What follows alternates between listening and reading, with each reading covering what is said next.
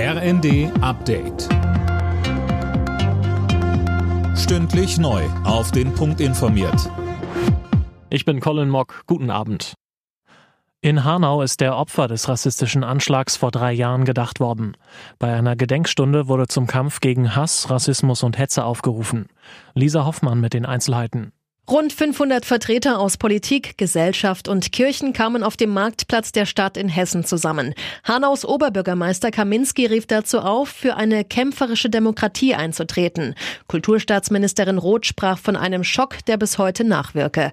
Ein 43-jähriger Deutscher hatte vor drei Jahren in einer Shisha-Bar neun Menschen mit Migrationshintergrund erschossen. Anschließend tötete er seine Mutter und sich selbst. Wir haben mehr Durchhaltevermögen als Wladimir Putin.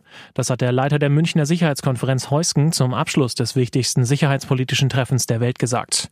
Er forderte dabei höhere Verteidigungsausgaben, um die Ukraine weiter zu unterstützen.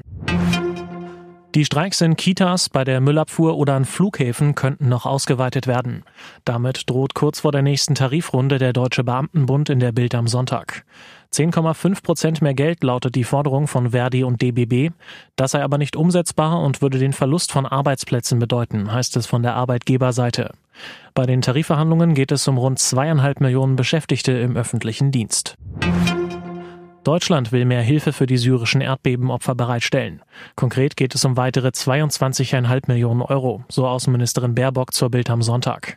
Das Geld geht unter anderem an Hilfsorganisationen wie die Welthungerhilfe und Caritas. Borussia Dortmund ist neuer Tabellenzweiter in der Bundesliga.